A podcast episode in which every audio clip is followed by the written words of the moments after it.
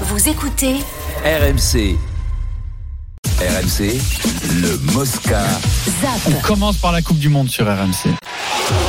RMC. La radio officielle de la Coupe du Monde de rugby 2023. Avec euh, les Sud-Africains, nos adversaires dimanche soir en quart de finale. Des Sud-Africains que Valentin Jamin a suivi toute la semaine. Et aujourd'hui, ça valait le coup, Valentin. Ah, c'était très sympa. Salut tout le monde.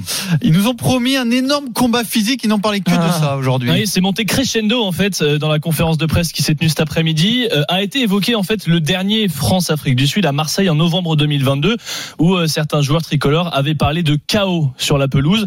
Et donc on a demandé d'abord à l'entraîneur adjoint Félix Jones s'il pensait voir le même type de match. Do we expect the same chaos on Sunday? Yeah. Uh, Si on attend le même chaos, oui, la puissance était incroyable. Quand des deux meilleures équipes du monde s'affrontent, ça devient difficile de réfléchir avec le bruit, l'ambiance.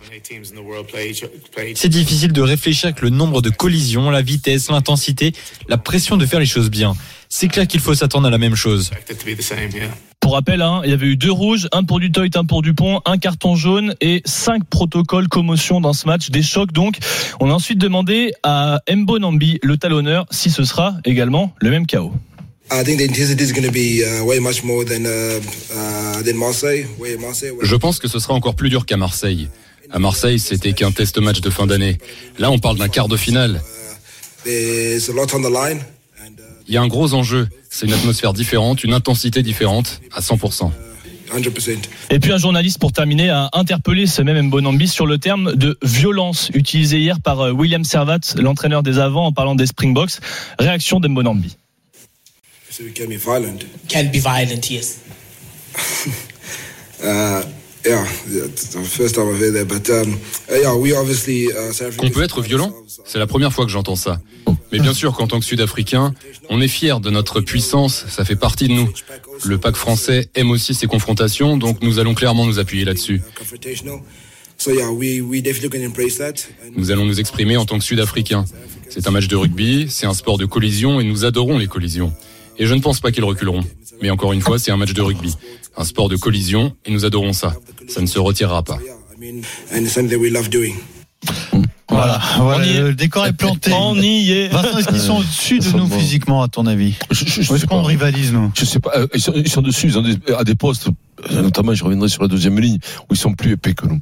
Ils ont, ouais, c'est best et hum, l'autre là, puis Slimane quand il rentre. euh, Slimane. euh, Slimane, c'est pareil, ils sont des mecs hors normes. Après, je pense qu'on on, on- on rivalise en première ligne, on rivalise en troisième ligne, même si physiquement, tu verras au niveau du poids en mêlée, en mêlée fermée, si, si tu pèses deux packs, ça sera à peu près pareil.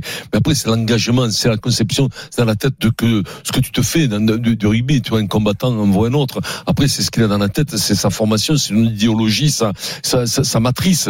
Tu vois, son éducation dès le plus jeune, dès, dès la plus jeune enfance, qui font ce qu'il est. Et donc, à partir de là, c'est vrai que eux ont, ont ce côté très, très, très brutal, très, très agressif. Nous, on peut contourner, on peut avoir du jeu de contournement, mais crois-moi, la mêlée pour nous reste toujours quelque chose de sacré en France parce qu'on est des latins. Donc ça, c'est une arme première. Il n'y a pas La une équipe mêlée- au-dessus de l'autre hein, sur la eh, mêlée. la mêlée, Mêlée on est- non, non, je, je, je ne pense pas. Je, je crains toujours ce pilier gauche qui rentre tout le temps à la mi-temps, qui est très très fort. Il m'avait impressionné contre les Irlandais. Je vous en ai parlé plusieurs fois. Je voulais rabâcher. Celui-là, il me fait un peu peur parce qu'il prend les mecs. euh, J'ai l'impression qu'il n'y a pas grand monde qui a la solution face à lui. Et il a récupéré des pénalités. Il te pousse en travers. Il fatigue un peu tout Enche. le monde. Je sais pas s'il refera Enche. les mêmes performances Enche. face à la Ouais, France parce qu'il aura, il aura Antonio, il aura Antonio en face de lui. Mais nous, on aime ça aussi. C'est pour ça qu'ils sont contents les Sudaf parce que ils aiment le dur. Ils aiment être dans le dur. Ils ne, ils- ne rêvent que de ça. Ils ne rêvent que de bataille, que de trucs. Pour eux, ils préfèrent gagner 6 à 3 et s'en être mis plein le toute l'après-midi que de gagner 40 à 3 euh, et que les avants, ils ont pas massacré un mec. C'est leur truc. Et nous aussi, on aime, mais, mais non, mais nous aussi, on a cette culture. Rappelle-toi, Mmh. Denis, peut-être un peu moins Ouais, parce ouais, qu'on a peut-être un peu moins les hommes.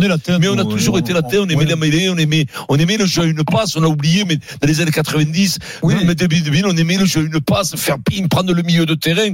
On aimait ça. Je vais te dire, les entraîneurs qui soient Jacques Fourux, Berbizier, Bernard Laporte, t'es pas des mecs qui jouaient, qui aimaient le contournement. Le contournement les ennuyait, préféraient marquer un essai sur un groupé pénétrant qu'un essai de 70 mètres. Et moi aussi. Et moi aussi. Mais- mais Et là, tu voilà, pleurer. Le mec qui chiale, mais non, mais moi aussi, j'aime les, essais de trois quarts sont Non, merveilleux. on, a une, entre- on a une ligne derrière extraordinaire. Mais eux aussi, donc, il y aura un équilibre entre le jeu d'avant et le jeu de trois quarts, bien sûr. Non, la seule différence pour moi, c'est, Vincent l'a dit, euh, c'est culturel. C'est, dans leur gène, quoi. Leur gène, le combat est dans leur gène, l'agressivité dans leur gène, depuis tout petit. Et dans la transmission, ils sont transmis ça depuis 100 ans, 150 ans. C'est, c'est comme ça. Moi, je les ai affrontés, c'est, c'est les joueurs les plus durs que j'ai affrontés de, de toutes les nations. Même les Blacks, c'est, ça n'a rien à voir. C'est-à-dire, les Blacks sont pas méchants sur l'homme. Eux, ils sont très méchants sur l'homme. Alors maintenant, avec les règles d'aujourd'hui, c'est un peu plus difficile. Mais ils ont, ils ont cette culture-là. Et, Et ils, ont, sont et ils ont antinomades. pas, et ils ont pas peur. Ils sont programmés, en fait. Ouais. C'est des mecs qui sont programmés. Mais bon. Mais après, j'ai ça dit, ça, de perdre j'ai dit ça, souvent, mais hein. nous, quand je vois des Antonio, Movaca, Ouais. Baye, euh, Aldrit. Aldrit, j'ai pas peur. Le combat, on va être prêt. Et puis, tu on va, les on va- hommes pour on va relever le défi. Sauf que eux, bon, ils ont un banc à, à six joueurs. Quand ça rentre, c'est c'est costaud. Mais non, Voilà. c'est on le, le, Mais le- bon, six euh, joueurs, donc, euh, pff. non, mais après, après, quand ils ont eu des générations de pipes, ils gagnaient pas, hein. Voilà, ils sont Oui, tout le monde. C'est à les un moment donné, c'est les hommes qui font le truc. Tu peux être dans une éducation, un truc comme ça. L'éducation, elle est primordiale. Ce sont les Tout. hommes qui font le Dans la vie, c'est les hommes qui font le truc, bien entendu. Mmh. Eric. C'est ton éducation. Si, si, serait un bon titre de livre, ça. Quand t'es, quand t'es, quand t'es, une guimauve, ben, t'as des chances. mais, non, mais quand t'es une guimauve, t'as des chances, encore une fois, c'est comme quand t'es con. T'as des chances que ton père soit une guimauve ou un con, et que ton grand-père était une guimauve ou un con. Et de temps en temps, il y en a un qui Vérifie sort. pas toujours. Ouais. Oui, mais c'est rarement, hein, mais souvent, Qui- qui va- souvent, souvent, très Dans la souvent, Pierrot. Et de temps en temps, il y en a un qui sort, ça s'appelle l'ascenseur social. Mais on il est sait bien que- en panne, l'ascenseur social. On sait que De Klerk va jouer au pied tout le temps. Oui, ça va être oui, ça. sont des Qui, cons, ouais. quand il y a Ramos ou Jalibert qui, qui, qui, qui prend le ballon, on va dire, qui, qui est à la réception, qui chasse côté Sudaf là? C'est du Toit, c'est des, c'est Bah qui oui, va- c'est de Toy Colisi. Colisi, est toujours sur l'homme, oui, euh, évidemment. donc c'est Jalibert et Ramos qui doivent se préparer à prendre Euh, du Colisi de dans la tête euh, le tout le sait, match. La mentalité, tu leur demanderais, mettons, le board ferait une réunion, ils diraient qu'est-ce qu'on pourrait rajouter au rugby? Eux, ils diraient un couteau. Pas un couteau Non, pour ouais. Un couteau Un couteau pour Ou une, Keynes. ou une batte. hein. Ou une batte de baseball. Alors, vous avez le droit. Un couteau, une batte de baseball ou un petit revolver? On zappe le rugby. Deux petites infos foot. Eduardo Camavinga prolonge au Real bah, trois saisons de plus, donc il est lié jusqu'en 2028. Ah hein, oui, d'accord. avait un contrat Bravo. en cours. hein, il n'était pas en fin Ouais, de me tarde de lire son livre qui est sorti, contrat. que j'ai vu sur ton bureau. Salaire. Pierrot, Ça a l'air intéressant. revalorisé. Oui. Camavinga, un livre sur mon bureau. Non. Non, si, si, à côté de ton Ah, bureau. si, si, à côté de ton bureau. Tu l'as pas vu, Pierrot Eduardo Camavinga, bah, d'accord, mais c'était pas mon bureau. Très bien, je le lirai. Ouais, tu le diras. Et alors, C'est pas Camavinga, hein, mais bon. lui aussi, comme Vinicius et Rodrigo, a désormais une clause de transfert 1 milliard d'euros. Si tu veux Ouais, acheter bah, Camavinga, tu fais ce que tu un veux, milliard. Un milliard. Oui, mais, dire. oui, mais souvenez-vous, Mm. quand le Barça met 222 millions d'euros Sur Neymar. sur Neymar. Non, le PSG. Non, oui, quand le Barça oui. met Non, une clause à oui, oui, 222 oui, oui. millions, Oui, oui. c'est une clause qui est que personne ne va payer. Ouais. Oui, oui. C'est Ils l'ont hors payé, marché. Ils l'ont payé. Et l'ont payé. quelques années après, bon, le, le- c'était toujours un peu hors marché, mais ça n'était plus Ouais, mais inatteignable. là, c'est Oui. pas les États-Unis, c'est pas ça, la NFL. euh, tu vois non, l'inflation qui Oui, est cet mais, été, oui, mais je pense que c'est. tout a été doublé. Hein. Je- Il faudrait que quelqu'un de l'économie nous l'explique, c'est technique d'après moi. Manu. C'est pas, Manu ouais. ouais, faudrait que, non, oui. Si, oui, alors Manu, oui, si vous voulez, mais bon, je pensais pas vraiment. à Un Manu. milliard. Pour le riche, on a que Après, après Pierrot, que lui, Pierrot. euh, un milliard pour que ça, Laurent- devienne pas grand chose, il va falloir quelques années quand même. hein. Moi, je veux bien qu'on parle de milliards et de millions, mais quand même, un milliard. Puis l'autre nous- il y a info- 20 ans, on nous parlait de 100 millions, c'était inatteignable, mais là. L'info, c'est Rudy Garcia. Ça sent déjà la fin pour euh, Rudy Garcia à Naples, puisque le président De Laurentiis l'a détruit publiquement. Il a dit voilà, bon bah on a pris un mec qui connaît plus rien au Il football connaît plus le foot italien. italien, il a bon, bon. donc ça sent le pâté. Pourtant Naples n'est pas largué. Le champion en titre est cinquième à 7 points du leader qui est Milan. Problème, il y a des mauvaises relations. Il s'est déjà embrouillé avec les cadres de l'équipe, notamment Victor Osimhen.